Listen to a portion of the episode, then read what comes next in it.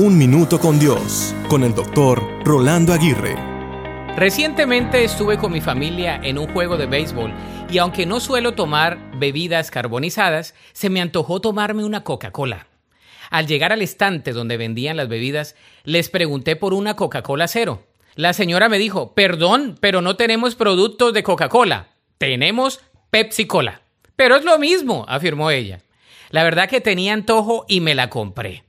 Sin embargo, el sabor de una Pepsi Cola no es igual a la Coca-Cola. Aunque las dos no son buenas para la salud, sí te pueden saciar el antojo de vez en cuando y quitar la sed por unos instantes. Este es un ejemplo hasta gracioso, pero ¿cuántas veces nos pasa lo mismo en nuestra vida diaria? Esperamos algo, pero lo que recibimos es algo totalmente diferente. Hacemos algo por antojo, pero al final no quedamos satisfechos. Se nos ocurre algo, pero terminamos haciendo algo totalmente diferente. En otras ocasiones somos sorprendidos por los resultados que no esperábamos y por encuentros no anhelados. Sin embargo, a veces por nuestros antojos y deseos resultamos tomándonos una Pepsi en lugar de una Coca-Cola.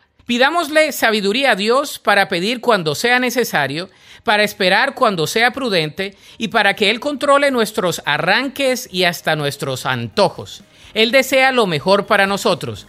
La Biblia dice en Salmos 34:8, Gustad y ved que es bueno Jehová, dichoso el hombre que confía en él. Para escuchar episodios anteriores, visita unminutocondios.org.